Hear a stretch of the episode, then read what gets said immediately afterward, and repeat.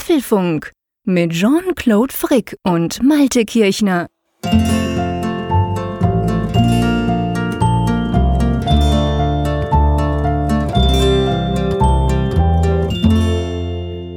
Herzlich willkommen zur Folge 72 vom Apfelfunk Podcast. Heute, das sei schon gleich am Anfang verraten, eine Spezialfolge, nämlich eigentlich eine Ferienfolge. Wenn ihr das hört, sind wir gerade in den Ferien und wir nehmen das dahingehend auch eben ähm, Ende Juni auf. Das heißt, das ist jetzt keine Folge, wo wir euch die neuesten Apple News um die Ohren hauen, sondern wo wir endlich, endlich mal uns konzentrieren können auf das zahlreiche Feedback von euch, gell, lieber Malte an der Nordsee. Ähm, da freuen wir uns eigentlich richtig drauf, oder? Ja, ich habe schon passend zur Folge meine Bermuda-Shorts hier angezogen. Man muss ja dazu sagen, das dürfen wir sagen, wir nehmen das Ende Juni auf. Und bei uns in Bern im Moment ist es tierisch heiß. Es ist wirklich beinahe unerträglich, so richtig passend für im Juli dann, wenn ihr das hört. Und bei dir, Malte, aber ist es irgendwie nicht so richtig heiß. Das Thermometer zeigt gerade 16 Grad an. Ach, da, bei uns zeigt es, es ist jetzt 11 Uhr in der Nacht und es zeigt noch 26 Grad an. Ja. Wird's bei euch überhaupt jemals so richtig warm? Ja, doch, doch, Schon. doch. Wir, wir hatten jetzt warme Tage, da war es auch um die 30 Grad. Ah, okay. Und das ist jetzt erst zwei Tage lang so, dass das jetzt mal wieder ein bisschen abgekühlt ist. Man kann richtig mal wieder durchatmen nach auch relativ schlaflosen. Nächten. Ja, da warten Ja, wir im also- Moment noch drauf. Hier an der Küste ist es ja so, dass so schön das ja ist, wenn du das Meer vor der Tür hast, aber die Luftfeuchtigkeit ist eine höhere. Und ähm, also es wird, wenn es hier, wenn hier kein Windchen weht, diese steife Brise, wie man ja so schön immer sagt im, im, im Norden, dann wird es hier relativ schnell sehr uner, unerträglich und das, das macht hier keinen Spaß. Also ich glaube, im Binnenland kann man das manchmal mit dieser trockenen Wärme ein bisschen besser ertragen, als das hier an der, an der Küste ist und wir sind dann doch ganz, ganz froh, wenn es das Thermometer mal wieder unter 30 Grad ist, also so Mitte 20 Grad. Das ist eigentlich für diese Breiten so der normale Sommer. Gut, aber ich muss ja sagen, erstens Binnenland, du hast natürlich recht. Zweitens, wir sind natürlich, dadurch, dass wir die Berge ja relativ nah haben, ist es bei uns schon auch recht feucht und gibt immer viele Gewitter im Sommer. Also im Moment ist es auch recht feucht, darum fühlt sich auch so ziemlich klebrig an. Und vor allem, lieber Malte, ich meine, du kannst jederzeit in den großen Tümpel vor deinem Haus springen. Also die Nordsee ist ja nicht weit, da ist es bei uns ein bisschen schwieriger. Du lieferst mir gerade eine Steilvorlage, denn ich habe mir ja so ein bisschen was überlegt für unsere kleine Ferienfolge. Womit kann ich dich mal so ein bisschen urlaubsmäßig ärgern? Und du, du hast in ähm, mittlerweile ja 72 Folgen Apfelfunk ja immer wieder auch mal so ein bisschen darauf an, abgespielt oder angespielt, wie weit bin ich denn eigentlich vom Meer entfernt? Und ich konnte dir nie so eine richtig gute Antwort Zu liefern, weil ich weit. das und ich habe das mal nachgemessen für dich. Ha, cool, schieß los. Also ich habe mal, ich habe mal zwei oder ja zwei Bezugswerte genommen. Und zwar vor, zu allem, vor allem jetzt von der, von meinem Büro aus. Wie weit ist es von meinem Büro, wo ich arbeite, tagsüber eigentlich entfernt zum Wasser? Und da gibt es zweimal Wasser. Das eine Wasser ist der Hafen, der sich auch so ein bisschen speist, weil es gibt da Schleusen nach außen, außen also da kommt dann auch durchaus Nordseewasser rein. Und dann gibt es den Jadebusen. Das ist hier so die, die Meeresbucht bei Wilhelmshaven, die dann direkt in das äh, Wattenmeer, in die Nordsee rausführt. Und ich habe mal beides nachgemessen. Und was schätzt du, wie weit ist das entfernt? Ich bin immer ganz, ganz schlecht bei so geografischen Dingern. Ich könnte jetzt natürlich, ich könnte jetzt versuchen, noch schnell Google Maps zu öffnen und selber irgendwas zu machen. Mache ich nicht. Also von mir aus, hä? Äh, ich schätze, pff, das, ja, das sind, wir sprechen ja von Luftlinie, oder? Ja, ja. Das sind wahrscheinlich schon äh, 700, 750? Hm, keine Ahnung. Ja, nah dran. Also es sind, und die Luftlinie ist in dem Falle eigentlich auch der direkte Weg, weil es dann zu Fuß kann ich wirklich dann von meinem Büro aus, wenn ich Richtung Süden laufe, dann gehe ich durch eine große Einkaufspassage und dann komme ich da auf einen äh, Fußweg und dann bin ich am Hafen und das nach 581 Metern. Oh, ist doch cool. Und äh, wenn ich dann noch einen Kilometer drauflege, dann bin ich an der Nordsee. Ah, so schön. Das ist mir, das ist mir lustigerweise neben deinen Anspielungen eigentlich erst so richtig bewusst geworden, als ich kürzlich eine Navigations-App genutzt habe. Und zwar hatte ich dann Waze mal äh, testweise installiert auf meinem iPhone und bin damit dann dann äh, durch die Gegend gefahren, war auf dem Weg zum Büro und stellte dann urplötzlich fest, na nu, was ist das Blaue denn, was dir da angezeigt wird? das Wasser ist ja tatsächlich so nah. Also das habe hab ich ein Gefühl, jetzt gar nicht so nah dran weil es in der Regel auch so ist, dass ich jetzt nicht ständig da zur Nordsee hinrenne. Ja, das ist ja immer so, dass das, was man vor der Nase hat, das nutzt man ja mal am wenigsten. Genau, genau. Das ist, das ist ja das Krasse eigentlich. Ich meine, es ist völlig normal, aber es ist mir schon, ich bin in meiner Kindheit, meine Eltern hatten im Süden von Frankreich auch am Meer eine kleine Wohnung. Da waren wir viel. Und das hat mich schon als Kind immer fasziniert, wenn ich mit den Franzosen dort, die dort gewohnt haben, gesprochen habe. Das Schönste für die war immer, wenn ich, wenn, die gesagt haben, hey, du wohnst in Bern, sag mal, wie weit ist es denn zu den Bergen? Und ich habe dann gesagt, ja, so 40 Kilometer, dann bin ich, wenn ich will, auf 3000 Meter da waren die immer hin und weg und ich fand so, ey, ist doch völlig uninteressant. Hey, ihr lebt hier am Strand, das ist doch geil. Also es ist genau wie du sagst, es ist einfach immer das, was man eben nicht hat, was einen irgendwo oder oft jedenfalls fasziniert und ich gebe zu, ich bin ein ganz, ganz, ganz, ganz großer Meerfan. Also jetzt, wo ihr das hört, werde ich auch irgendwo am Meer sein, wahrscheinlich in Holland und ähm, ja, ich liebe einfach das Meer und finde, es ist viel zu weit weg von mir aus. Von dem her gesehen, 500 Meter von mir aus ist der Kindergarten und die Schule meiner Kinder aber kein Meer. ja, ja, aber das, ich glaube, der Reiz, der entsteht auch mal dadurch, dass du eben weißt, im Urlaub, du hast nur begrenzte Zeit, wo du es nutzen kannst. Ja, Wenn du das weißt, stimmt. du hast jetzt so irgendwie 10, 14 Tage oder vielleicht auch nur sieben Tage, wo das Meer vor der Nase ist, dann versuchst du natürlich dann auch das auszunutzen, wo es nur geht. Und wenn du eben weißt, 365 Tage ist es da und du kannst jederzeit hin, dann machst du es viel zu wenig. Und ich habe durchaus ein schlechtes Gewissen manchmal. Ich denke eigentlich häufig mal, eigentlich könntest du da häufiger mal vorbeifahren. Da- Das ist, man ist eigentlich viel zu selten dort und guckt mal raus, so eben in die Weite aus, aus Wasser. Mhm. Allein das ist ja schon schön. Also es muss ja gar nicht mal so sein, dass man jetzt da reinspringt oder Nein, sonst irgendwas damit macht. Es ist einfach nur so, sich da hinstellen und das Ja. plätschern und sich das angucken. Das ist genau hat der ja Punkt. Ein Reiz. Ich glaube, das ist ganz genau der Punkt. Und da muss auch ich sagen, ich als Schweizer, liebe Hörerinnen und Hörer, ihr wisst das vielleicht, wir haben schon letztes Jahr so ein bisschen persönliche Dinge auch besprochen in diesen Ferienfolgen, die wir ab und zu im Sommer machen. Äh, Ich als Schweizer muss zugeben, was mich wirklich mit am meisten fasziniert am Meer, ist, ist genau diese, diese Weite. Drum gehe ich zum Beispiel auch so gern nach Holland. Ich meine, weil ich in Holland auf den Deich stehe, dann sehe ich eigentlich über ganz Holland.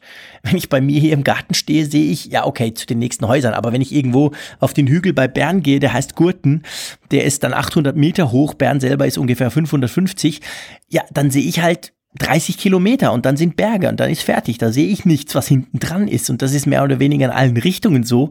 Und das ist, finde ich, immer, wenn du am Strand stehst und einfach, ja, pff, diese Weite, wo du weißt, es sind hunderte, vielleicht sogar tausende Kilometer dazwischen, das fasziniert mich tatsächlich immer, weil bei uns doch immer ganz, ganz schnell ein Hügel kommt oder dann sogar ein Berg und dadurch mit Weitsicht im Allgemeinen eigentlich nichts ist hier in der Schweiz. Ja, wobei bei euch natürlich der Charme ist, dass man eben Höhe hat. Also dass Ja, man klar, eben, natürlich. dass, dass, dass, dass diese Perspektive runterzuschauen und ins Tal, das, das ist natürlich eine Perspektive, die du hier so gut wie gar nicht hast. Und wenn, ist es eher jämmerlich, weil das irgendwie so ein 20 Meter hoher Hügel ist. Das Und stimmt. Das, das ist natürlich das Coole, wenn du jetzt als Meeresmensch äh, dann ins Binnenland fährst und, und dann eben gerade so in, in bergigen Gegenden Ja. da mal so runterblickst, wenn du oben bist. Klar, das das ich fand ich mein- auch sehr charmant, als ich dann in, in ähm, Lugano war, Mhm. Wo ja auch um den äh, See dort dann Rundrum ein Berge paar sind, Berge genau, sind. ja. Ja. und dann bin, sind wir da mal hochgefahren und haben da mal runtergeguckt und das ist schon ziemlich cool. Und da war so ein Restaurant, da konnte man sich hinsetzen, so ein total überteuertes Möwenpick-Eis essen. Sehr schön. Die Schweizer nehmen es ja von den Lebendigen, wenn man Ja, ich das hier sowieso, mal ja, ja, sagen klar. darf. Ich meine, da ist alles schweineteuer, da muss man hier keine Illusionen machen. Für uns umgekehrt, wenn ich irgendwo in Berlin essen gehe, denke ich immer, hey, oh, so geil, da würde ich jeden Tag dreimal auswärts essen gehen. Es kostet ja nichts. Das ist wirklich crazy, das stimmt schon. Also von dem her gesehen. Aber du hast natürlich recht. Ich meine, wenn ich sage Weitblick, dass mir das fehlt, das stimmt natürlich nur dahingehend, mir fehlt der Weitblick so in die flache Landschaft oder aufs flache Meer, weil du hast natürlich recht, ich kann auf einen Berg gehen, der ist nicht so arg weit weg hier. Und dann sehe ich natürlich auch weit in dem Sinn. Da kann ich auch mal theoretisch 100 Kilometer weit blicken. Eben halt einfach von oben quasi. Aber ich meine, das andere, was du gesagt hast, dass du nicht quasi ständig an den Strand gehst und ich im Umkehrschluss nicht, nicht, nicht jedes Wochenende auf einen Berg kraxle, das liegt natürlich auch daran, das Schöne ist ja, wenn ich in die Ferien fahre und eben zum Beispiel an die Nordsee fahre, dann habe ich ja Ferien. Da muss ich ja nix. Dann habe ich zwei Wochen Ferien oder, oder eine oder drei oder wie auch immer und dann muss ich ja nichts tun. Hier, wo ich ständig lebe, bin ich ja grundsätzlich immer eingespannt. Ich bin am Arbeiten, ich mache tausend Dinge, ich habe die Kids etc. Also Das ist natürlich nicht vergleichbar. Von dem her gesehen ist ja klar, dass du nicht den ganzen Tag badest. Auch wenn ich mir das immer so vorstelle und denke, hey, mach doch mal. Ich würde doch. ja, du hast natürlich unweigerlich ein anderes Verhältnis zu den Dingen, weil du sie ja auch zu anderen Jahreszeiten erlebst. Das ist Stimmt. ja bei dir wahrscheinlich genauso. Du, du weißt eben auch um die Gefahren, die von Bergen ausgehen. Ja. Wenn jetzt zum Beispiel Unwettersaison ist ähm, da kann es ja dann auch durchaus mal Probleme geben. Und hier ist es dann eben so, ja, Winter, Herbst, mhm. Frühjahr. Das ist dann auch eine Zeit, wo es hier arg ungemütlich wird. Und das war auch jetzt in der letzten Saison wieder durchaus so. Da gab es auch ein paar Sturmfluten und die reißen dann auch diese wunderschönen Inseln auseinander, von denen eben die Touristen immer nur im Sommer dann dieses Bild haben von mhm. dem blauen Meer, was dann eben dann total harmlos aussieht. Also mhm. wir kennen eben auch die andere Seite der Medaille. Und ähm, ein Stück weit ist es einfach auch, ist ja Wasser hier auch für viele Menschen einfach Existenzgrundlage, Nutzwert, Wirtschaftsfaktor. Ja. Also wenn ja. ich jetzt an Hafenwirtschaft denke und an Fischer und was da sonst so ist, ja. Da hast du natürlich ein anderes Verhältnis zu, als wenn du eben dann das nur als Spaß äh, oder als, als Klar. Äh, ja, Erholungsziel. Ja, genau. Nee, Aber ist auch in Ordnung so. Ich meine, das ist ja auch völlig okay. Ja, ist ja schön. Ich meine, wir sind ja glücklicherweise in der Lage, dass wir wir Ferien haben, dass wir uns ab und zu auch mal leisten können, eben wegzufahren, eben zum Beispiel zu sagen, aus den Bergen hin irgendwo ans Meer oder, oder umgekehrt oder was auch immer. Also ich meine, das können wir ja zum Glück tun. Von dem her ist das, sind wir ja da schon allein dadurch eigentlich privilegiert, dass wir ab und zu mal so einen kleinen Ortswechsel eben vornehmen können, wie wir das im Moment gerade tun. Aber du, ich würde mal sagen, ähm, wir haben ganz unglaublich viel Feedback. Du hast ja in einer ja. der vorvorletzten Folgen ein bisschen gejammert, in Anführungszeichen. Das war natürlich nicht gemeint, dass ihr, liebe Hörerinnen und Hörer, nicht mehr schreiben sollt. Im Gegenteil, sondern es ging mehr darum, dass wir eben halt in letzter Zeit recht wenig Zeit hatten, auf Feedback einzugehen, weil es waren immer so viele News von Apple. Es waren immer so, äh, ich sage mal, interessante Dinge, die man natürlich besprechen und analysieren musste. Und darum bin ich eigentlich ganz froh, dass wir jetzt diese Folge machen, wo wir einfach mal quasi losgelöst vom Tagesgeschäft, von den News, News einfach mal in Anführungszeichen, das sei eben überhaupt nicht wertend gemeint, nur, sondern wir machen einfach spannendes Feedback und davon haben wir jede Menge. Und vielleicht kleiner Background, wir haben so ein, äh, ein Feedback-System, wo wir eure Mails, Tweets oder die ganzen Kommentare, die per Kommentarformular kommen, das kommt ja bei uns per Mail, die bauen wir da in eine Datenbank ein Klammer auf, wer hat die wohl programmiert? Unser, unser Brain, der natürlich der Malte, unser Feedback-System. Und da haben wir das alles drin. Das ist eine riesen, riesen, riesen lange Liste. Die werden, die tun wir immer ein bisschen bearbeiten. Und wir haben uns jetzt entschlossen, wir fangen mal unten an. Die Liste ist quasi endlos. Wir sind dann schon irgendwo reingesprungen, aber wir fangen mal unten an, damit eben auch mal das ältere Feedback zum Zug kommt und nicht das gerade der letzten Folgen, sondern mal ein bisschen weiter zurück. Und drum schlage ich vor, ähm, lieber Malte, die gebührt quasi die Ehre, gleich mal diese Folge mit dem ersten Feedback anzufangen. Ja, vielen Dank. Ich fange mal mit Bernhard an und die, die ähm, Zuschrift datiert vom November 2016. Das war damals zu Folge 35. Wir sind ja mittlerweile schon die doppelte Zahl, mehr als die doppelte genau. Zahl von dem. Und ähm, es ging um das Thema ja, Läufer, Sportler und die Apple Watch. Aber ein zeitloses Thema, deshalb ist es mhm. auch sehr schön, darüber heute zu sprechen. Er schreibt, vielleicht ein Kommentar von einem Läufer. Ich bin extremer Apple-Fan, habe die Watch der ersten Generation und sofort nach Ankündigung von GPS auf der Zweier die Nike Watch bestellt. Gleich vorweg, ist das erste Apple-Produkt, das ich nach genau zwei Tagen zurückgeschickt habe. Hm. Als Läufer brauche ich einen exakten Pace, wenn ich auf die Uhr schaue. Das funktioniert gar nicht. Hardware-typisch wacht die Uhr erst auf beim Armheben. Dann zeigt die Uhr den letzten Pace, springt dann auf, eine, auf einen weiteren Wert, aber nie den tatsächlichen. Auch die Auswertung von Nike ist unbrauchbar. Geschwindigkeitskurve, Diagramm ohne Werte.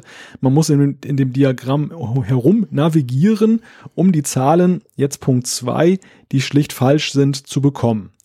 Leider stimmt die Aussage zum jetzigen Zeitpunkt nicht, dass man Runtastic und so weiter nutzen kann, braucht das iPhone und damit keinen Fortschritt zur ersten Generation der Apple Watch. Sein Fazit, die Apple Watch 2 ist keine Sportuhr. Das hört man immer wieder. Und das hört man jetzt auch quasi im Juni oder Juli 2017 noch, weil der eine oder andere mag denken, ja, hey, das war im November, okay, da sind inzwischen Updates gekommen, da kamen auch Updates, das stimmt tatsächlich. Aber ich glaube, jetzt dürfen wir natürlich alle Läufer, dürfen mir da auch gleich dann erbostes Feedback schreiben. Aber ich glaube, es ist tatsächlich so, dass Runtastic und ähm, Runkeeper, die zwei ganz großen Lauf-App, glaube ich, immer noch nicht native auf der Apple Watch verfügbar sind. Selbst heute nicht, oder? Ich muss eben ich zugeben, ich bin A, total unsportlich, B, super stolz drauf und C, schon gar kein Läufer. Also von dem her kann ich da eigentlich nicht groß mitreden. Aber ich glaube eben, ich, ich habe die nämlich installiert, die Apps. Das ist so eine typische App bei mir, die ich wirklich nie brauche, die ich aber auch schon mal ausprobiert habe, natürlich, damit ich irgendwas an Daten drin habe, die ich aber drauf habe, damit ich mitkriege, wenn ein Update kommt, weil ich den App Store immer wieder gerne öffne und dann sehe ich den Up, Up, diese Updates und da sehe ich eben auch Release Notes und da weiß ich, aha, okay, da kam was. Das könnte für Apfelfunk spannend sein, sonst für irgendeine Geschichte, die ich mache. Darum habe ich viele Apps auch drauf und darum habe ich Runtastic und Runkeeper auch drauf und ich meine mich nicht erinnert zu haben, in den letzten Monaten da mal was gelesen zu haben, das sei jetzt autark. Also ich glaube, es ist nach wie vor so, dass wir eigentlich nur diese Nike Plus App haben, die da quasi, oder beziehungsweise auch die, die Apple-eigene natürlich Workout-App, die da drauf läuft. Ähm, es ist natürlich trotzdem so, dass halt Apple, obwohl sie mit der Apple Watch 2 ja viel mehr ins Sportliche gingen, das Ding ist wasserdicht und sie haben es ja auch, sie vermarkten es ja auch so. Aber es ist natürlich schon so, dass ich habe ein paar Läuferfreunde, ehrlich gesagt, fast alle meiner Freunde, die über 40 sind, haben ihre Midlife Crisis dahingehend überwunden, dass sie angefangen haben zu laufen. Ähm, ich habe das sein lassen. Ich habe einfach noch gar keine Midlife Crisis oder ich merke es nicht anyway. Auf jeden Fall, die, ich habe einige, die laufen und die sagen auch alle, ja, ist schön, ist gut, ist spannend, kann natürlich viel, aber im Vergleich zu meiner Polar oder zu meiner ähm, Garmin Schieß mich tot, ist das alles nicht brauchbar bei der Apple Watch. Wie siehst du das? Hast du da auch Kollegen, die das quasi richtig brauchen und die eben eigentlich die Apple Watch dafür trotzdem noch nicht so richtig brauchen wollen? Also ich lebe in Apple Watch Entwicklungsland, muss ich vorweg sagen. Das ist, ich habe bislang sehr wenige äh, gesehen oder mir sind bislang sehr wenige über den Weg gelaufen, die eine Apple Watch überhaupt besitzen. Und dann waren zumeist auch so Nicht-Sportler wie ich. Insofern bin ich da mhm. jetzt auch genauso wie du unterwegs. Dennoch ist es auffallend, wir haben ja die letzten Tage auch unser Feedback nochmal durchgeguckt und äh, eingetragen, noch fleißig in das System. Diese Meldung, dass das eben so von ja, Sportinteressierten oder richtigen Sportlern nicht als ernstzunehmende Alternative angesehen wird, das lesen wir immer wieder. Mhm. Und deshalb ist es auch ganz gut, dass wir diese Zuschrift mit ein bisschen Distanz vorlesen, weil wir sehr viel Bestätigung auch da noch bekommen haben in der Zwischenzeit, dass das dem eben so ist. Und ich habe auch den Eindruck, dass mit Watch OS 4 da nicht jetzt der Durchbruch erfolgt, dass das jetzt eben ernstzunehmender unterwegs ist, sondern dass es eher so ist, Apple adressiert da eine ganz interessante Zielgruppe von durchaus sportaffinen. Ich glaube, ich möchte fast sagen, eher im Lifestyle-Sportbereich. Mhm. Die sagen, ich möchte da irgendwie jetzt ein bisschen mich mehr sportlich betätigen und ähm, das ist ja ganz schick und dann kann ich mir auch die Musik da noch draufladen. Also die, das sind Leute, die, glaube ich, dann entweder, wenn sie es wirklich ernst meinen, später bei einer anderen Uhr landen Oder ja. aber die dann irgendwann zurückkehren zur Kernfunktion und sagen, ja, Notifications sind ja auch schön auf der Apple Watch. ja, oder halt die, genau, wie du sagst, oder die halt sagen, hey, okay, ich jogge jeden Tag eine halbe Stunde, ist ja cool, wenn ich das in meiner Workout-App drin habe, aber da brauche ich jetzt nicht irgendwie die Pace auf die Sekunde genau, genau in dem Moment, wo ich drauf gucke, who cares? Also ich glaube, von denen gibt es eben schon viele und ich es könnte sogar, ich, ich denke sogar wahrscheinlich, Apple hat sich eben genau die ausgesucht, die vielleicht sogar zahlreicher sind als die, ich sag's jetzt mal ein bisschen salopp, ich will dir nicht zu nahe treten, Bernhard, als die Hardcore-Sportler, die dann eben auch andere Bedürfnisse haben, die, die auch andere Hardware brauchen letztendlich äh, als die Apple Watch. Und drum denke ich, auch wenn natürlich Apple mit der Nike Plus Sport Watch Edition ja so ein bisschen diesen, diesen Anschein erweckt hat, hey, wir sind jetzt richtig groß im Sport drin. Ähm, es ist ja letztendlich eben doch nur in Anführungszeichen eine Apple Watch 2 mit dieser zusätzlichen Nike App. Ähm, von dem her gesehen denke ich schon, das ist eine andere Zielgruppe, da hast du recht. Also der, der eine Garmin ähm, oder so eine Polar V800 ausnutzt und jedes Feature liebt und braucht, der wird definitiv nicht mit einer Apple Watch zufrieden sein und dem reicht das auch nicht. Der treibt aber auch, denke ich, anders Sport als der, der sagt, okay, die Apple Watch, oh cool, die hat auch eine Workout-App, die brauche ich ab und zu mal. Ich glaube, man muss auch die Historie der Apple Watch ein wenig einbeziehen in diese Überlegung, denn es ist ja so, am Anfang hat diese Uhr ja nicht so richtig ihre Bestimmung gefunden. Mhm. Das, das war ja schwierig, sie konnte vieles, aber ja, jetzt salopp gesagt, nichts richtig. genau. Und da war es eben so, dass auch diese, diese Sportsache war eine von vielen Optionen, die Apple irgendwie in Erwägung gezogen hat als Nutzwert für diese Watch. Und es hat sich dann ja schnell herauskristallisiert, dass eben neben diesem Notification Device, also neben diesen Passivfunktionen, die man eben nutzen kann bei so einer Smartwatch, dass eben gerade diese Bewegungskomponente, mhm. diese Fitness-Sache dann ein, ein großes Thema ist. Und das haben sie dann ja auch forciert und mittlerweile ist es ja eben so, dass eben sehr viel auf Sport abgehoben wird, aber gleichzeitig eben die Basis, glaube ich, ist ja die gleiche geblieben. Denn die Apple Watch 2 ist zwar mit dem GPS-Sensor und ihrer Wasserfestigkeit und ein paar weiteren Faktoren ja nochmal weitergegangen als das erste Modell. Gleichwohl ist es ja so, die, die zweite ist ja mit Sicherheit schon in der Entwicklung gewesen, als die erste rausgebracht wurde. Also es ist eher spannend zu sehen, wo wird die Entwicklung jetzt mit der dritten Watch hingehen. Wenn, wenn sie das Sportthema weiter machen wollen, prof weiter professionalisieren mhm. wollen, auch auf diese, diese größeren Profibedürfnisse her, her, äh, eingehen wollen, dann wird es sich sicherlich, glaube ich, in der dritten Version ja. niederschlagen. Und dann ist aber die Frage wiederum, ja, wie breit aufgestellt will man mit so einer Uhr sein? Weil was bringt es so zwei Antisportlern wie dir und mir, wenn letzten Endes da so Hightech-Equipment da drin ist, um irgendwelche Sportaktivitäten zu messen und das ja womöglich auch den Preis pusht. Was haben wir beide davon? Also ich merke das ja jetzt schon so, dass so die Sachen wie Schwimmen und so, die sind für mich völlig irrelevant. Ich nutze sie nicht. Ja, und genau. Aber der Side-Effekt ist quasi, du weißt, sie ist wasserdicht. Ah, das ja. hilft mir dann. Ich denke dann, hey, ich gehe in Schwimmbad, komm, ich lass die an, die ist ja wasserdicht. Also das hilft mir dann, auch wenn ich zugegebenermaßen genau wie du das ganze Schwimmzeug gar nie brauche. Aber du musst, du musst immer als Apple die Geschichte stricken, dass du sagst, sie, gut, du willst jetzt nicht schwimmen, aber es ist ja nützlich, weil es ist auch noch wasserfest. Und ja, stimmt. Ich, glaub, ich glaube, für, es lässt sich nicht für jedes Feature eine solche, ein solcher Kollateralschaden. genau. dann, dann, so ein Workaround für die faulen Säcke. Stimmt. und dann, ich glaube, das ist, das ist so ein Spagat, den Apple gehen muss bei der weiteren Gestaltung des Produkts. Ja. Ich könnte mir auch vorstellen, dass wir in, in Sachen Profisport da doch, glaube ich, schon noch was sehen, weil es ist ja schon erkennbar, dass die Reise sehr stark in die Richtung geht. Ja, ja, klar. Also ich meine, sie, sie pushen das sehr, sehr hart. Sie pushen das auch in der Werbung immer wieder. Also wenn eine Apple Watch Werbung, dann geht's eigentlich meistens um Sport seit der Apple Watch 2. Von dem her gesehen ähm, denke ich auch, das könnte sein, aber dann müssten sie sich, wie du sagst, wahrscheinlich wirklich aufsplitten, dass sie wirklich eine Sport Edition haben, die dann den Namen aber auch äh, quasi wert ist und nicht, nicht nur der Nike Brand, sondern da ist dann wirklich, sind dann ganz viele Sportfeatures drin und, und umgekehrt eine in Anführungszeichen normale Apple Watch 2, die dann vielleicht diesen ganzen Sportgesumpel nicht hat, vielleicht sogar ein bisschen günstiger wäre. Das wäre zum Beispiel durchaus eine Möglichkeit, denke ich, weil sie wollen ja gleichzeitig eben dich und mich nicht abschrecken. Wenn ich dann nur noch Sport höre, denke ich, nee, die brauche ich ja nicht. Ich will, ich, ich will ja genau das eben nicht. Also sie müssen den Spagat wagen und da wären wahrscheinlich dann zwei Modelle, die sich deutlicher unterscheiden als jetzt diese zwei. Wir haben jetzt theoretisch auch zwei Modelle der Apple Watch 2, eben die normale und die, die Nike, Nike Plus Edition aber die sind halt praktisch identisch, außer so ein bisschen von anderen Armbändern. Wenn sie das mehr auseinander dividieren würden, denke ich, könnte es unter Umständen aufgehen.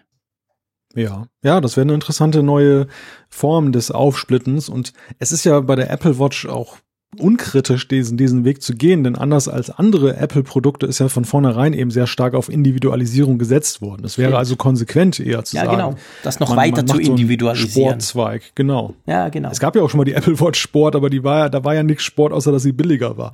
genau. Die war aus Alu, aber sonst war eigentlich nichts Sport, da hast du recht. Gut, ich würde sagen, den Bernhard, ähm, hoffe ich, haben wir dir ein bisschen erklären können, wie wir das Ganze so sehen. Soll ich mal zum Timo gehen? Ja, das ist eine richtig schöne Classic-Zuschrift, nämlich Boah. aus Folge 13. Hey, scheiße, Timo, tut uns leid, es ging jetzt recht lange, aber der Timo ist aus Neuseeland. Und er schreibt, es geht um so Kreditkarten und Apple Pay. Er schreibt, hier in Neuseeland gibt es von fast allen Banken sogenannte Paytags, die kleiner als eine normale Kreditkarte sind und sich an die Rückseite des Handys kleben lassen. Die Funktionsweise ist dieselbe wie bei NFC-Kreditkarten. Ähm, ich nutze diese Möglichkeit zum Bezahlen eigentlich fast immer, da man so Beträge bis 80 NC New Zealand Dollar ist das wahrscheinlich, ungefähr 50 Euro, ohne PIN bezahlen lassen kann und ich mein iPhone immer dabei habe.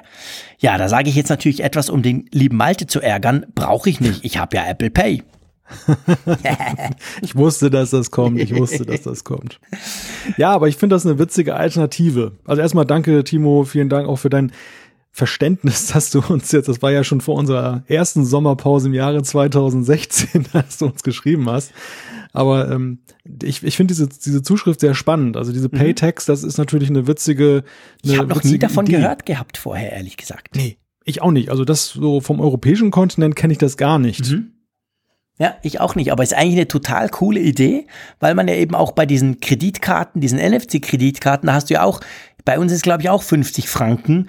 Mehr kannst du ja nicht. Also wenn du mehr willst, musst du ganz normal den PIN oder Unterschrift oder so wie früher. Aber quasi, du hältst es einfach dann und zack. Und das finde ich eigentlich eine coole Idee, dass, dass du quasi so, so ein Teil hast, das prepaid-mäßig auflädst und dann das einfach ganz einfach ohne komplizierte Pinnerei etc. Ähm, dann entsprechend zahlen kannst. Ja, und ist natürlich auch sehr angepasst an den heutigen Use Case bei den mhm. Menschen, die ihr Smartphone ja mal bei sich führen. Und dann ist es ja kein großer Ballaster, diesen Tag dann noch da drauf zu kleben. Zumal, wenn er verloren geht, ist der Schaden auch begrenzt. Also das du meinst, dass ich auf mein super duper mega designtes iPhone noch einen Tag klebe? Sowas. also ich habe auf Bildern gesehen, dass du auch dein wunderschönes MacBook vollklebst mit irgendwelchen Sachen. Da, oh, da war ja. ich doch ein bisschen erschrocken. Hast du nicht Freude an meinem, an meinem NSA-Kleber? Hast du den lesen können? Ja, den finde ich cool, also ohne Frage, aber ich bin, ich bin ja so wirklich ein absoluter Purist. Ich, bei mir kommt nichts drauf, auch nicht aufs Auto. Alles ja, ja, muss unbeklebt man, sein. Man muss fairerweise noch sagen, ich, das erste Bild von diesem NSA-Kleber, das gibt so einen Kleber, den, den gibt's glaube ich vom, vom Chaos Computer Club, hat mir den jemand über Twitter, hat mir den zu, zugeschickt. Äh, da steht drauf quasi das Logo von der NSA und da steht NSA, äh, ich weiß gar nicht, ich kann es jetzt nicht umdrehen, sonst stelle ich meinen Laptop ab, steht irgendwie quasi NSA, das, das Gerät wird offiziell von der NSA überwacht. Und ich habe den Kleber mal auf mein MacBook Pro, mein neues 2016er Modell draufgelegt und Foto gemacht, aber ich habe ihn natürlich nicht draufgeklebt, sondern ich habe immer eine Hülle. Auch beim iPhone. Ich habe ja bei jedem Smartphone immer eine Hülle, weil ich Angst habe, dass das sonst Kratzer gibt oder kaputt geht oder mir aus der Hand rutscht. Und darum habe ich so eine Plastikhülle von Speck drauf. Da hast du einfach so ein Hardcase oben und unten und brauchst eigentlich dann dadurch keine andere Hülle mehr. Du klappst das zusammen, kannst normal in den Rucksack schmeißen und auf der Hülle wiederum habe ich ganz viele Kleber drauf. Also aufs Gerät selber, ehrlich gesagt, würde ich auch niemals was kleben, weil ich genau weiß, ich verkaufe es ja dann mal wieder und das ist wahrscheinlich nicht unbedingt wertsteigernd. Also lieber Jean-Claude, da sitzt der arme Johnny Ive jetzt in Kalifornien in Cupertino und überlegt sich händeringend mit seinen Kollegen, wie er seine Geräte noch dünner gestalten kann. Und was machst du? Du kaufst eine Hülle und beklebst die noch. Ja, genau. So ist das halt. Ich mache das auch bei den Smartphones. Ich führe immer wieder, vor allem auf Twitter, ganz zum, zum Teil recht, ähm, ja nicht gehässig, aber zum Teil recht witzige Diskussionen, wo Leute wirklich ganz empört sind, wo sagen, ey, jetzt hast du das Galaxy S8, wie kannst du da eine Hülle drum packen? Dieses schöne, randlose, super duper, schieß mich tot Design. Und ich sag dann einfach immer, ja, hey, aber das rutscht mir aus der Hand. Sorry. Einmal vom, wenn ich Richtung Fahrrad laufe, knallt mir das am Boden, dann ist die 800 Euro futsch. Das ist es mir nicht wert. Design hin oder her, da mache ich eine Hülle drum und dann kann es mal runterfallen. Also das ist eigentlich so ganz ein praktischer Aspekt. Das gleiche beim MacBook. Der Johnny Eve hat das ganz toll designt. Ich liebe es. Aber wenn ich das eine Woche lang in meinem Rucksack hin und her trage ohne Hülle, dann findet es auch der Johnny Eve nicht mehr cool. Da ist das total verkratzt, verbeult und irgendwas. Das will ich nicht, also muss halt eine Hülle drauf. Aber ich, ich, es stimmt ja. natürlich, du hast recht. Es ist eigentlich schade, weil die Geräte, die, die sind schon designt für ohne Hülle. Also die sind nicht gemacht, dass du dann am Schluss noch was draufklebst, aber pff, whatever. Ja, ja, aber das ist die Krux. Sie sind so schön, dass man sie eigentlich in eine Vitrine genau, legen müsste, aber gleichzeitig sind sie Gebrauchsgegenstände halt. Und das ja. ist so der Spagat. Ich bin ja froh bei meinem iPhone, du weißt ja, das ist rosafarben und äh, da bin ich ganz froh, dass es durch die blaue Lederhülle gut verhüllt ist. Und Sag noch, warum bewahrt. es rosa ist. Das kannst du jetzt mal hier öffentlich noch kundtun. Warum hast Hab du dir das rosafarbene iPhone geholt? Habe ich das nicht sogar schon mal verraten an dieser Stelle? Ja, man kann es auch ein zweites Mal sagen. der, der einfache Grund ist der, dass meine Frau sich immer schon ein rosafarbenes iPhone gewünscht hat. Und äh, sie erbt immer dann das iPhone, was ich dann dann ersetze durch ein neues Gerät. Ja, und äh, also sie kriegt eigentlich natürlich deine alten Ausschussgeräte, um es mal ein bisschen böse zu sagen. Ja, sie will aber auch gar kein neues iPhone. Ich habe ihr das dann versucht, mehrfach schmackhaft zu machen, nach dem Motto, ich kaufe dir mal ein schönes neues iPhone. Mhm. Und da sie jetzt bei weitem nicht so ein Technikfreak ist wie, ich, ähm, hat sie gesagt, nein, nein, das ist schöne Geld und das, das braucht nicht. Und naja, so war es halt immer so, dass die Geräte, die übrig geblieben sind, natürlich vor allem meinem Farbengeschmack entsprachen. Also okay. entweder weiß oder schwarz, meistens eher schwarz. Und ja, so habe ich dann aber irgendwann gesagt, jetzt bei diesem iPhone dass ich dann einfach jetzt mal in den rosafarbenen Apfel beiße und dann das kaufe, natürlich verbunden auch mit einer schönen Hülle. Ja. Und dann kriegt sie das, aber dieses Geschenk hat auch so einen gewissen Eigennutz, denn äh, dann kann ich natürlich leichter rechtfertigen, dass ich nach einem Jahr schon wieder ein neues iPhone kaufe. Alles klar. Sehr schöner Plan, Malte, sehr schön. Ganz ausgeklügelt mit einem Jahr. Vorlauf. Das ist nicht schlecht. Ja, ja, so ein bisschen Lebenshilfe auch für andere Apfelfunkhörer. genau. So, wir sind ein bisschen vom Timo abgeschweift, aber es ging um diese NFC-Tags. Finden wir grundsätzlich eine coole Idee und vor allem finde ich super spannend. Auch wenn ihr aus dem Ausland, wir wissen, wir haben, man sieht ja auf der Hörerkarte der Funkgeräte-App, wir haben viele Hörer außerhalb, ich sag mal, unseres Dunstkreises äh, Europa. Und das ist natürlich spannend, wenn wir da solche Insights kriegen. Ich weiß auch, dass der Daniel immer mal wieder aus Hongkong uns schreibt, wie es denn dort läuft. Und das ist super cool. Also von dem her, Timo, herzlichen Dank für diesen Input. Das ähm, fand ich wirklich klasse. Ja, ich switche mal von Neuseeland weiter nach Japan. In Japan sitzt nämlich unser Hörer Ramon, in Osaka genauer gesagt, und er hat auch zu Folge 13 geschrieben, also auch ein echter Classic. Und es ging um Swift Playgrounds. Er schreibt, ich konnte das leider noch nicht ausprobieren, kann aber euren Hörern wie auch natürlich äh, auch euch die Seite Coding Game empfehlen. Da kann man spielerisch programmieren lernen, auch in Swift und in anderen Sprachen. Und ja, da wir jetzt ja Ferien haben, ist das auch eine wunderbare Zeit, diesen Tipp einfach mal weiterzugeben. Also wer sich für Programmierung interessiert, es gibt nicht nur Swift Playgrounds, Apple war nicht die ersten, die sich das irgendwie überlegt haben, wie man das spielerisch vermitteln kann, sondern eben mit diesem Coding Game, da gibt es auch eine witzige Sache. Genau, www.codinggame.com. Schaut euch das mal an. Ähm, ich habe mir ja schon seit ewigen Zeiten vorgenommen, mal zumindest die Basics vom Programmieren zu lernen und denke immer, es gibt so viele Möglichkeiten inzwischen. Es gibt Apps, es gibt solche Seiten, es gibt Gratiskurse und so weiter. Aber irgendwie hatte ich bis jetzt noch nie den Nerv, das wirklich zu machen. Aber das wäre auf jeden Fall mal eine Variante. Du brauchst das ja nicht, du bist ja unser Oberprogrammierer. ja, du überschüttest mich mal mit Lorbeeren, aber bei Spieleprogrammierung hört es dann auch für mich auf. Insofern ist das eine ganz witzige Sache und du lernst ja auch nie aus, beziehungsweise. Stimmt. Ja, also ich bin ja, wenn es hochkommt, fünf Prozent äh, ein 5% Programmierer jetzt auf der Skala dessen, was möglich wäre, das, das wollen wir jetzt auch nicht überhöhen. Ja, aber trotzdem nur, wir haben die coole Funkgeräte-App. Also von dem her gesehen, finde ich, ist das klasse und das passt auch gut. Aber Ramon, herzlichen Dank für dieses Feedback. Und ich switche gleich rüber zum Reto. Vielleicht aus der Schweiz, who knows?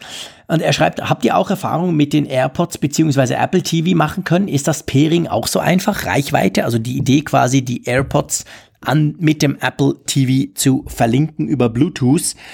Da muss ich ehrlich gesagt sagen, ich habe zwar einen Apple TV, sogar den neuen, also den aktuellen Apple TV 4, aber ich schaue nie Fernsehen. Ich muss wirklich sagen, der Screen da, den brauchen wir eigentlich nur, um mit den Kids ab und zu mal ein Game zu spielen und um Fußball, WM und EM zu gucken. Das finden die Kinder ganz spannend. Sonst meinen die auch, das sei einfach ein großer Bildschirm von Fernsehen, so klassisch linear, das brauchen sie nie. Den Apple TV habe ich dran, da gucken wir ganz selten mal ein bisschen Ferienfotos, weil es einfach schön aussieht. Aber sonst brauche ich den eigentlich auch praktisch nie. Drum habe ich noch nie versucht, die zu pairen. Ich weiß aber, dass das geht, gehen soll.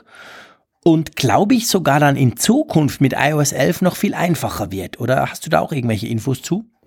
Ja, die Konnektivität soll besser werden mhm. mit, mit iOS 11 und auch mit der nächsten Version des Apple TV Betriebssystems. Das, das scheint eines der Features zu sein, von denen wir nichts mitgekriegt haben in der WWDC Keynote. Da gab es ja Thema einige. Apple TV ganz schnell abgehandelt wurde. Ja, genau, es wurde ganz schnell abgehandelt, aber hat eben dann doch in den Sessions, die ja danach dann noch kamen, gab es eben doch noch das eine oder andere, darunter eben irgendwie verbessertes Bluetooth, gerade im Zusammenhang mit, mit AirPods. Ich glaube, er soll, es ist, glaube ich, so, liebe Hörerinnen und Hörer, ich weiß, ihr korrigiert mich, wenn ich Mist erzähle, darum kann ich einfach frei loslegen. Es ist im Moment, glaube ich, so, dass eben der Apple TV noch nicht dieses coole Feature unterstützt, dass du ja mit den AirPods hast, dass du quasi bei jedem Device, wo du auf deiner iCloud mit dem gleichen Account eingeloggt bist, kannst du die ja ganz einfach verbinden. Ich glaube, beim, beim Apple TV im Moment, Stand Juni, ist es so, dass man wirklich das noch quasi klassisch pairen muss, irgendwie den Knopf drücken und dann irgendwie Bluetooth und so. Und mit iOS 11 soll das aber eben jetzt kommen, dass du quasi alle deine Geräte, deine Bluetooth-Geräte, die, die über diesen W1-Chip verfügen, die ja in deiner iCloud gespeichert sind, dann eben auch auf dem Apple TV mit einem ganz einfachen Klick quasi verbinden kannst. Ich glaube, das ist der Unterschied zu jetzt. Jetzt ist es quasi, glaube ich, so, wie wenn du deine AirPods mit einem Android-Gerät connecten würdest. Das geht. Da drückst du auf, auf, drückst du den Knopf drauf und machst dann Suchen auf dem entsprechenden Gerät und da werden die gefunden und connected und dann geht's. Aber es ist halt nicht ganz so smooth und easy, wie das sonst bei den Apple-Geräten geht. Und so ist es beim Apple TV im Moment noch. Das ist mein Stand. Hm. Ja, ich bin da jetzt ehrlich gesagt nicht so drin. Ich bin ja auch immer noch beim alten Apple TV, obwohl ich mir immer mal wieder denke, ich müsste mir eigentlich mal das der vierten Generation kaufen. Aber mir bin ich dann doch zu geizig, weil ich sie dann doch nicht so häufig nutze. Du bist auch nicht so der Fernsehgucker, oder? Nein, also relativ wenig. Also unser, unser Fernsehritual besteht eigentlich daraus, meine Frau und ich, wir gucken beide fast nur noch on demand. Nein, wir gucken eigentlich nur noch on demand. Ja. Weil wir, wir gucken auf unseren iPads. Ich gucke gerne Netflix aktuell. Sie guckt dann irgendwie eine Mediathek von einem Fernsehsender und ja, einmal in der Woche gucken wir irgendwas gemeinsam, so ARD-Mediathek, dann schauen wir uns mal einen alten Tatort an, oder das heißt alt, aber den von der Vorwoche. Mhm. Und das, äh, das machen wir dann über das Apple TV, nämlich das iPad ja. und dann über Airplay und dann lasse ich das da laufen. Wenn ich ein Apple TV 4 hätte, da gibt es sogar eine eigene ARD-Mediathek-App genau. für, dann wäre es wahrscheinlich viel praktischer. Ja, das ist dann wirklich ein bisschen einfacher zu, zum Bedienen ja. quasi. Mein Fernsehkonsum sieht genau gleich aus. Also wenn dann sowieso nur Streaming, beziehungsweise wenn dann sowieso nur On Demand. Und ich bin auch völlig überzeugt, dass meine Kids, das sind zwei Buben, acht und sechs jetzt, dass die eigentlich lineares Fernsehen, das kennen die gar nicht, das wissen die gar nicht. Also wenn wir mal ein Fußballspiel gucken, wie gesagt, das ist zwar relativ selten, aber ab und zu, die sind natürlich beide große Fußballfans, dann ist es schon oft so, dass der Kleine quasi sagt, können wir nicht schon um sechs Uhr anfangen? Und dann sage ich, ja, nee, das Spiel fängt halt um Viertel von neun an oder um acht oder wann auch immer, weil für ihn ist einfach alles on demand. Und das mhm. ist nicht, weil er noch klein wäre, sondern die, die wachsen so auf. The future ja, is eben. on demand. Du, du wartest nicht auf Viertel nach acht und guckst dann den Tatort. Ich glaube, das ist definitiv etwas, da bin ich völlig überzeugt davon, das wird die nächste Generation, das stirbt völlig aus, weil das sind, das sind die sich nicht ja. gewöhnt.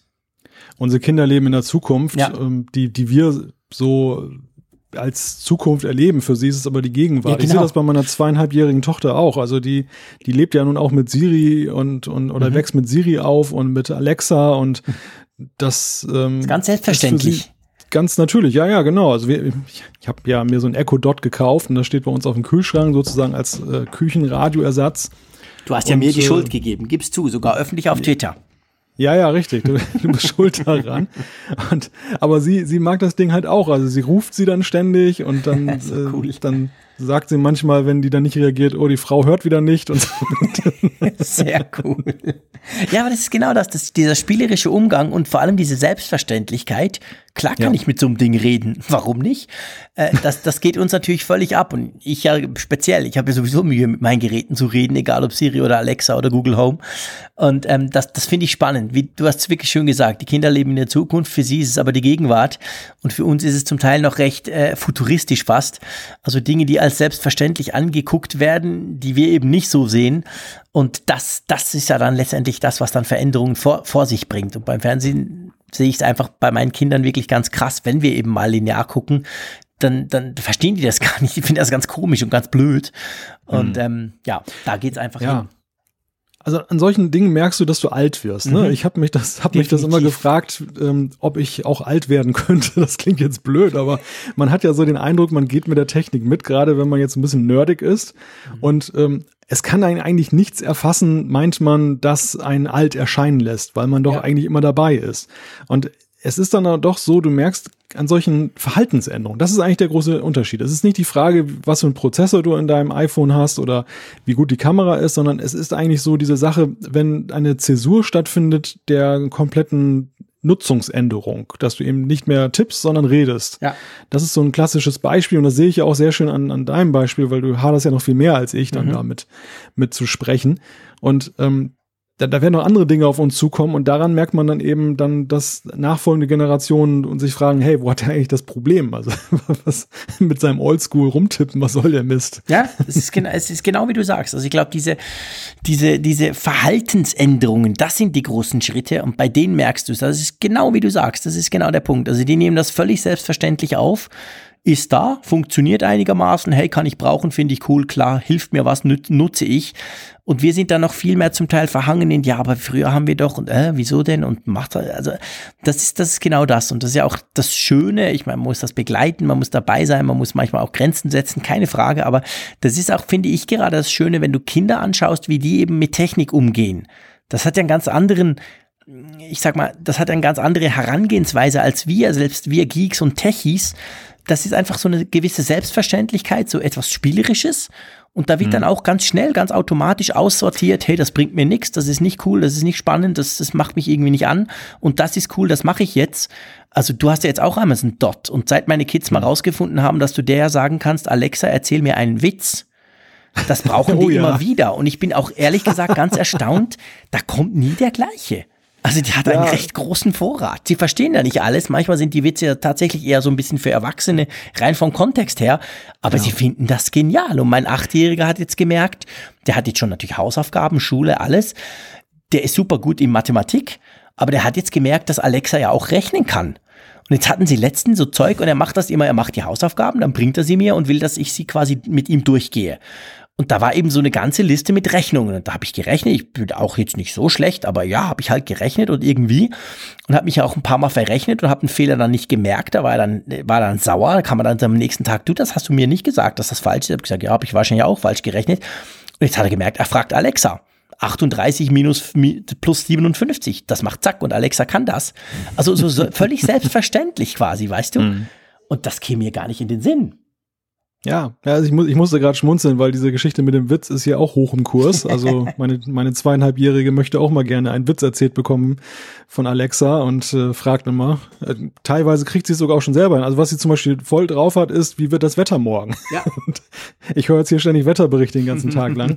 Das, und ähm, was, was für mich eigentlich der Punkt ist, und da hast du auch gerade eine schöne Vorlage für geliefert. Ich habe das Echo dort auch rezensiert, natürlich bei der Gelegenheit dann für meine Zeitung.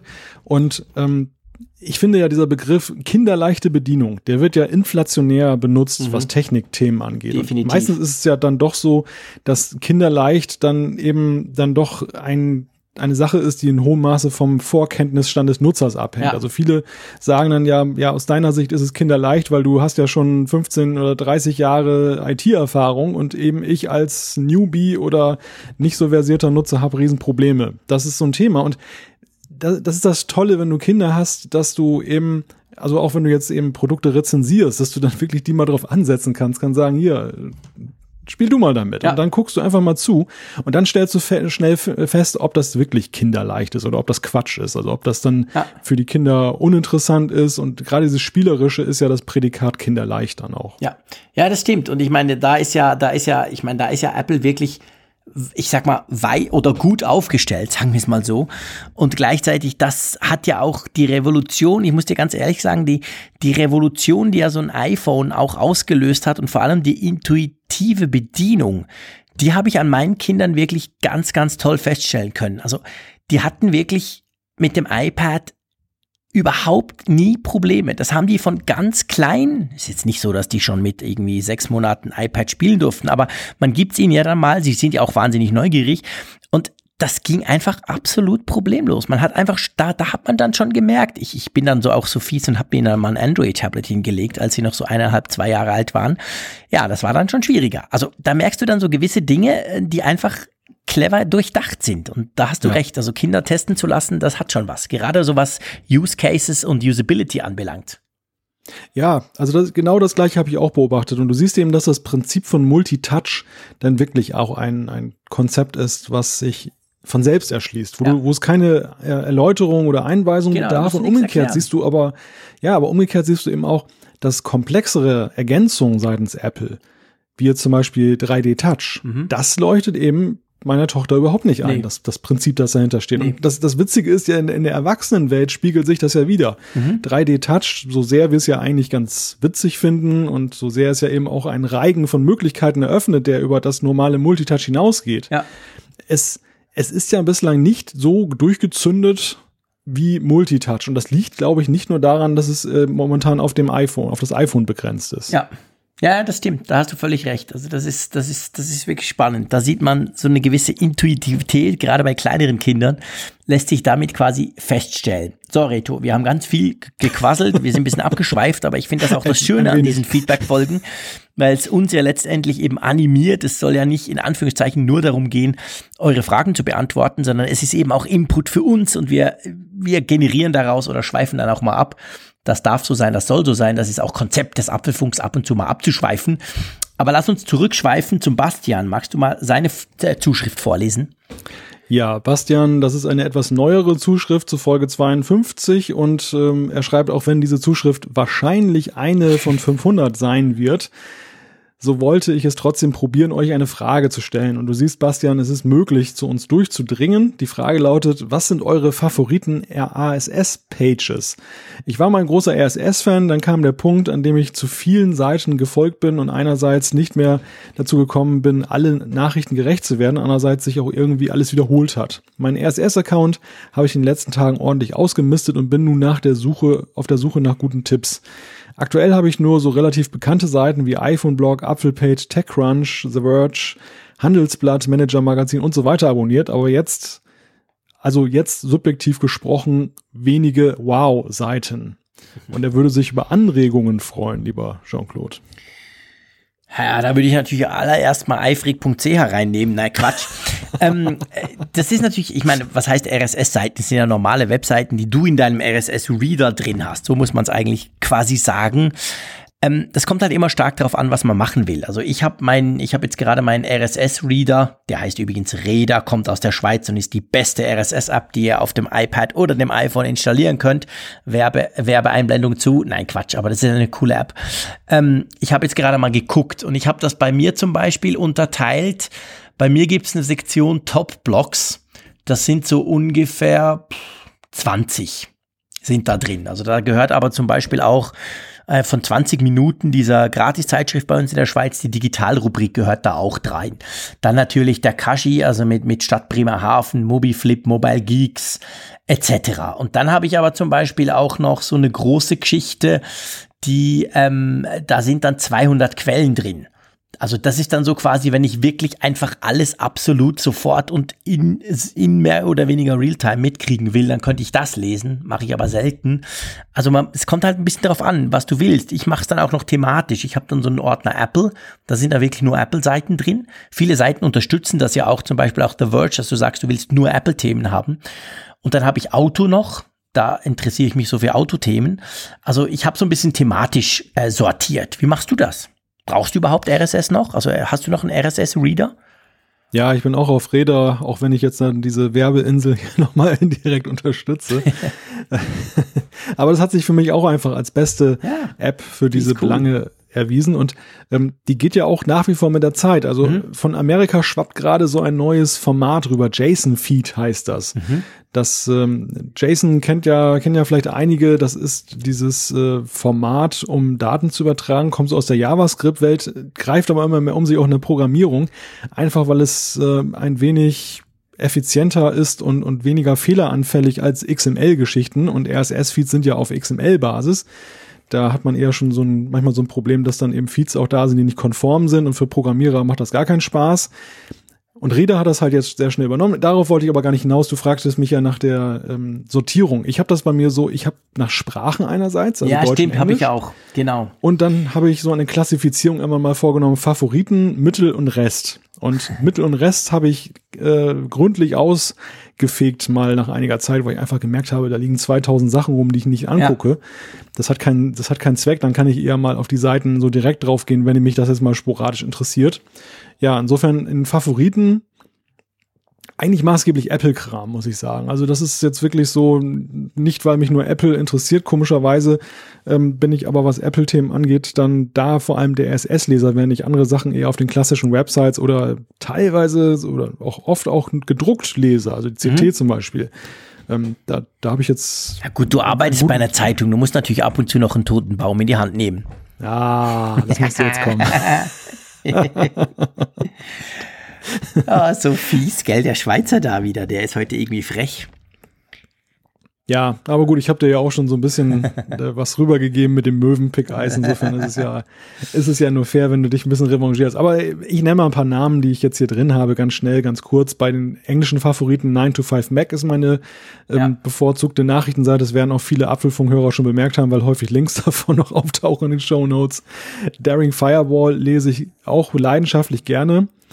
Das äh, finde ich immer ganz witzig, wie der John Gruber das da so kommentiert. Weißt du, was, was witzig ist? Sorry, wenn ich da völlig reingrätsche.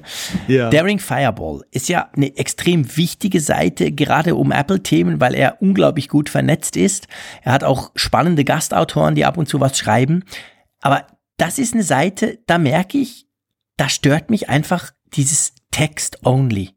Da ist nie ein Bild, da ist nie, das sieht einfach, das sieht einfach, das sieht, das sieht einfach sowas von scheiße aus, dass ich eigentlich nie motiviert bin, das zu lesen. Obwohl jedes Mal, wenn ich es lese, denke ich, ja, der, der Typ hat's drauf, der schreibt gut, der hat super Texte und er hat vor allem ganz fantastische Informationen. Aber das ist jetzt eine Seite, wo ich merke, da schreckt mich dieses, dieses wirklich, dieses, ja, die sieht ja aus wie im Reader, wie in einem Reader-Modus. Man kann ja im Browser, kann man mhm. quasi sagen, blende alles aus und zeig mir nur noch den Text. Und so ist eigentlich Daring Fireball. Und darum mache ich es irgendwie. Das ist, da habe ich eine Einstiegshürde bei der Seite, einfach weil mich das nervt. Ja, ja gut, vielleicht bin ich da auch zu sehr der Totholzmensch jetzt. ich sag nichts mehr. Dass, dass mich das jetzt nicht stört. Ich, ich finde Seiten, die jetzt total bleilastig sind, also ja. wo jetzt dann elendig lange durchgeschriebene Texte ohne Absätze stehen, das kann ich auch nicht lesen, ja. das nervt mich. Bei, bei Daring Fireball finde ich dieses Minimalistische gut. Also mhm. es ist mhm. ja wirklich so, dass er die Dinge extrem auf den Punkt bringt, wirklich manchmal mit einem Satz oder zwei mhm. das dann beschreibt, was er denkt und eben dieser Minimalismus, der braucht es eigentlich schon, dass da eben jetzt nicht irgendein lächerliches Symbolbild, wie wir es in vielen anderen Nachrichtenportalen ja. haben, wo dann ja auf Däubel komm raus. Da ist 9 to 5 Max zum Beispiel wieder das Gegenbeispiel. Die haben zu jedem Thema ein Bild. Mhm. Und Aber ich finde kein schlechtes. Also 9 to 5 ja. finde ich, die machen es eigentlich. Jetzt gerade kam wieder eine Beta von iOS 11 raus, wo ich finde, hey, da haben sie, klar, es ist jetzt nicht genau diese Beta, aber es passt irgendwie gut also die überlegen sich schon noch was. Es ist nicht so, wie, wie viele ja gerade so Zeitungen zum Teil oder, oder Online-Magazine, sorry, sagen wir es so, die dann einfach irgendwie von, es ist ja, die irgend so, so ein Standardbild nehmen, wo du denkst, ja, okay, jetzt haben wir wieder diese Frau am Strand und es geht um Rooming, immer das Gleiche. Also mhm. da finde ich, macht's 9 to 5 Mac ein bisschen besser. Aber, aber du hast recht, das ist natürlich beim, beim John Gruber, das ist natürlich das Konzept ja auch. Und wie gesagt, er schreibt ja, ich finde, er, er schreibt fantastisch gut. Er kann in einem Satz unglaublich viel sagen. Aber irgendwie, das streckt mich immer ein bisschen ab. Aber ich habe dich unterbrochen, es ging gar nicht um diese eine Seite. Du hast wahrscheinlich noch eine zweite in deinem Reader drin. Ja, ich habe noch ein paar mehr. Also wenn ich damit jetzt anfange, dann, okay. dann hört es nie wieder Alles auf. Klar. Das Six Colors habe ich zum Beispiel bei den Englischen auch noch drin und bei den Deutschen, da habe ich zum Beispiel Flo's Weblog, mhm. iFun.de gucke ich mir auch an. Also ich, es ist eigentlich jetzt auch nicht so irgendwie so die großen Wow-Seiten, sondern es ist eigentlich so das Standard-Pflichtprogramm, möchte ich jetzt schon fast sagen, dass man eben so mitnimmt, ähm, damit man eben einen umfassenden Überblick hat. Ja. Cool. Also, du siehst, Bastian, Wow-Seiten ist eher schwierig, beziehungsweise Wow-Seiten ist vor allem das Problem, was heißt Wow? Wer definiert Wow? Ich sehe das vielleicht anders als der Malte und wieder anders als du. Aber ähm, was ich dir als Tipp mitgeben kann, finde ich, ist so ein bisschen die Sortierung. Also ich würde wirklich vorschlagen, thematisch sortieren und nach Sprache sortieren, weil das erleichtert es dir dann wirklich auch zu lesen. Also ich habe genau wie der Malte auch ein englischsprachiges und da habe ich so die 20 in, in, mein, in meiner Tech-Bubble wichtigsten Seiten drin und da, das switche ich dann ganz bewusst rein und sage, okay, jetzt will ich gucken, was die Amis schreiben und jetzt will ich wirklich gucken, was quasi Sache ist, weil die oft ein bisschen schneller sind als wir. Rein thematisch gesehen sind sie natürlich auch näher dran. Also das ist vielleicht eine Empfehlung. Nicht, nicht primär welche Seiten, sondern so ein bisschen vielleicht das Ganze so ein bisschen zu sortieren, oder? Siehst du das auch so? Ja, das ist eine witzige Erkenntnis. Ich, ich wusste jetzt im Vorfeld ja auch nicht, wie du das jetzt sortiert hast und mhm. habe jetzt auch so ein bisschen, bin auch so ein bisschen abgefahren jetzt auf die, die Frage der Seiten, aber mhm. ich finde, das ist die viel spannendere Erkenntnis jetzt aus dieser Abfrage, dass eben so, gerade wenn man News-Junkie ist, lebt und steht und fällt es halt damit, dass man eben auch eine vernünftige Sortierung hat, sonst geht ja. man unter. Ja, ganz genau. Das ist genau der Punkt, sonst funktioniert es einfach nicht. Gut, wollen wir da einen Punkt drunter machen? Genau. Lass uns mal weitermachen mit Fritz. Genau, der Fritz, der schreibt, Hallo Apfelfunk, du. Es wäre mal an der Zeit, das Thema Malware, Viren, Ransomware zu thematisieren auf dem Mac bzw. auf den Apple-Plattformen. Hand aufs Herz. Seid ihr mit einem Schutz unterwegs auf Windows- und Android-Seiten? Ist das Thema ja sehr wichtig. Hm. Schwieriges hm. Thema, oder? Inwiefern schwierig? ne, das ist so, ich merke, dass dieses Malware-Thema, vor allem wenn es eben zwischen, wenn es um Mac und Windows oder quasi um Apple und die anderen geht, ist natürlich immer sofort auch sehr aufgeladen, ähm, weil es gibt ja nicht wenige, die so ein bisschen überheblich sagen, wir haben ja alles kein Problem bei Apple Easy Peasy und ihr mit eurem blöden Windows. Gleichzeitig muss ich aber zugeben, ich zum Beispiel habe auf meinem Mac keinen Virenscanner. Hast du einen drauf? Ja, ich habe einen drauf. Echt? Ha, cool. ja, das, irgendwann habe ich den mal installiert und irgendwie habe ich den dann nie deinstalliert und jetzt läuft der munter weiter und aktualisiert sich und dann denke ich immer, naja gut, schaden kann es ja auch nicht. Das ist ein Virenscanner von Avast und mhm. ja, der verrichtet hier im Hintergrund sein Werk. Der, der schlägt hin und wieder auch mal an. Hin und wieder kommt ja doch mal eine, eine, ähm, Viren-E-Mail dann durch. Mhm. Und ähm, also nicht über meinen Gmail-Account, weil da werden die irgendwie gleich weggefiltert, aber der, der alte GMX-Account, der lässt die dann gelegentlich durch.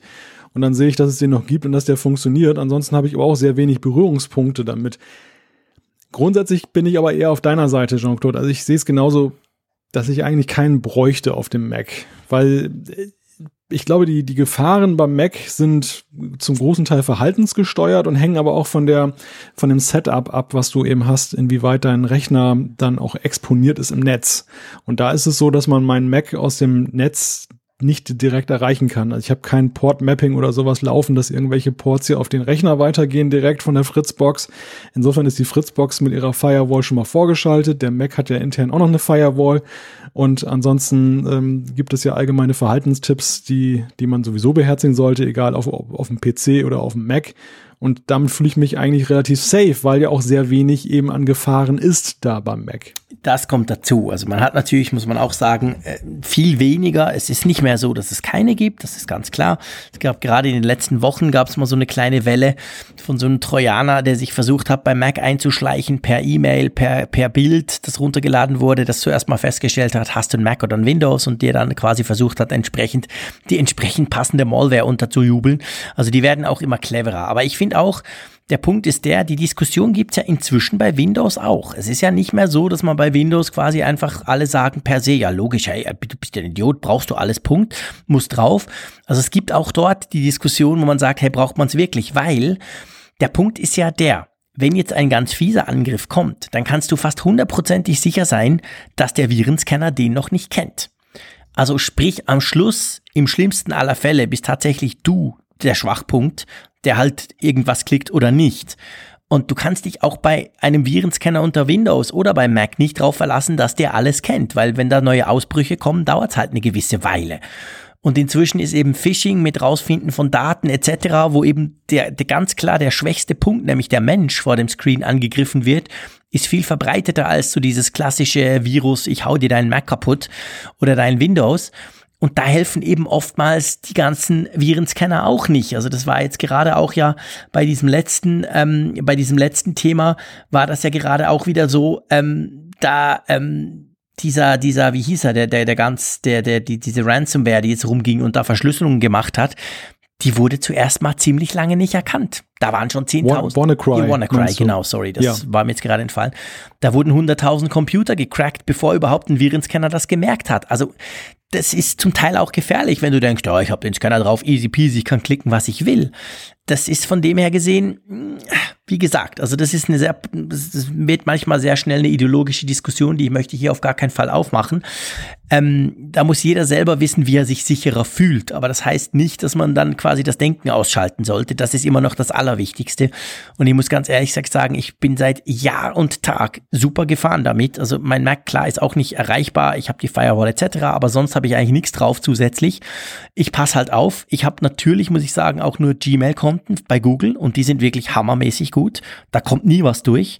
Vielleicht wird auch mal eine Mail gelöscht, die eigentlich eine normale Mail wäre, aber das ist mir völlig wurscht. Hauptsache, die ist dicht. Also auf dem Mailweg bin ich relativ safe, muss ich wirklich sagen. Ähm, und sonst muss man halt ein bisschen aufpassen. Aber ich habe jetzt nicht das Gefühl, ich würde mich jetzt nicht sicherer fühlen, wenn ich da irgendwie noch einen Norton draufknalle oder irgendwas. Das gibt ja inzwischen auch mhm. alle für Mac. Von dem her gesehen, da, pff, ja, das ist so mein Setup. Aber das heißt nicht, dass jemand anders damit genau gleich gut fährt. Darum ist es da sehr schwierig, eine generelle Aussage zu treffen. Ich glaube, Malte, es ist einfacher, wenn wir es aufs iPhone noch eingehen, weil das hat ja der Fritz auch noch gefragt.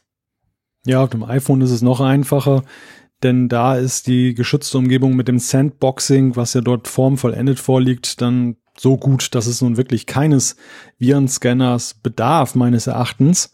Also da fährt man, glaube ich, generell gut. Dann, und es sind ja doppelt. Also einerseits, wenn man jetzt nicht gerade irgendwelche ähm, Jailbreak-Geschichten da macht und da illegale Apps dann lädt, dann kann man erstmal sich ziemlich sicher sein, dass dann eben die ähm, durch das App-Review geprüft sind. Also alles, was über den App Store kommt, ist ja sozusagen vorgekaut in Anführungszeichen. Und zum anderen ist es so, dass die Systemarchitektur mit dem Sandboxing eben auch eine gewisse Gewährleistung gibt, dass man sich schützt. Und das, was sich da möglicherweise noch verbirgt, also wenn da wirklich so einer so trickreich ist, dass er das überlistet, ja, ich glaube, dann greift wieder das, was du vorhin gesagt hast, dass auch da kein Virenscanner irgendwie proaktiv dann das irgendwie erkennen kann. Genau, genau, das ist genau der Punkt. Also wenn, wenn das so so, so, so Hightech ist, und von den Dingern gibt's leider, das muss man auch klar sagen, dann nützt dir eben der Virenscanner auch nichts. Und übrigens, das gleiche gilt eigentlich auch für Android. Wenn du Android, wenn du eben nicht unbekannte Quellen installieren aktivierst, dann bist du eigentlich auch bei Android relativ sicher. Wir wissen zwar ab und zu rutscht da auch beim Google Play Store was durch, einfach weil die viel mehr automatisch überprüfen und nicht wie Apple alles von Hand quasi angucken. Aber trotzdem bist du auch dort eigentlich auf der sicheren Seite, außer eben du setzt diesen Schalter, den man natürlich bei jedem Smartphone, welches unter Android läuft, setzen kann, dass man eben quasi Apps auch direkt irgendwo runterladen kann. Und das ist dann tatsächlich gefährlich, weil da gibt's auch ziemlichen Mist, den du dir installieren kannst. Aber grundsätzlich sind die mobilen Plattformen eigentlich sicher, wenn man sie eben nicht quasi überlistet oder jailbreakt. Ähm, von dem her gesehen braucht es da eigentlich auch gar keinen Virenscanner. Und wenn ich so im Moment gerade auf die Uhr gucke, dann hätte ich eigentlich Lust, an den Strand zu gehen. Es ist ja schließlich unsere Sommerfolge. Ich würde sagen, wir machen doch einfach 60 Minuten und danach sitze ich wieder am Wasser. Ja. Siehst du das auch das so? Das ist doch mal eine Idee. Ja, das ist doch mal eine Idee. Perfekt. Genau so machen wir es. Also ich hole mir jetzt ein Karamell Macchiato und setze mich an den Strand und schaue in Holland den Schiffen zu. Was du machst, weiß ich nicht, aber auch was Gemütliches würde ich mal vorschlagen. Und drum schlage ich ganz einfach vor, herzlichen Dank, habt ihr zugehört. Das ist super cool, dass wir mal so eine Sendung machen konnten und natürlich ganz toll, dass ihr auch das hört. Freut uns sehr, freut uns über eure Zuschriften. Ihr seht, wir versuchen die ab und zu auch mal wieder abzuarbeiten. Dafür sind Ferien cool. Ferien sind auch cool dazu, zum Beispiel am Strand zu sitzen. Drum sage ich ganz einfach Tschüss. Ja, bis zum nächsten Mal.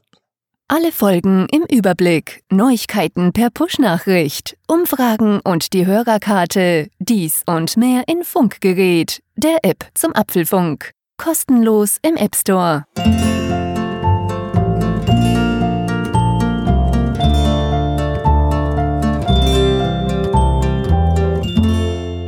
Apfelfunk, der Podcast über Apple-Themen. Mehr Infos unter www.apfelfunk.com.